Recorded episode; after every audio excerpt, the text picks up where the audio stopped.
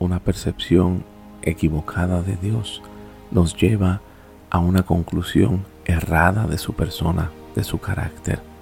En muchas ocasiones pensamos que las circunstancias que nos ocurren son un reflejo de que Dios está enojado, está airado en contra nuestra.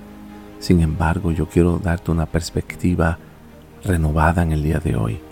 Nuestro Dios no está enojado contigo ni conmigo. En el Nuevo Testamento hay una palabra que se ha traducido como ira, en la palabra orgei. Sin embargo, esta palabra quiere decir pasión, un deseo intenso de parte de Dios hacia nosotros. En Hebreos capítulo 4, verso 3 dice lo siguiente, escuchen el eco del clamor de Dios, de la pasión de Dios a través de los tiempos. Oh, si ellos solo quisieran entrar en mi descanso.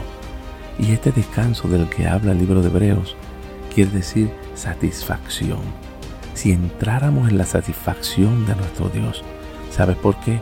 Porque no hay nada que tú hagas o dejes de hacer que pueda producir decepción en nuestro Dios.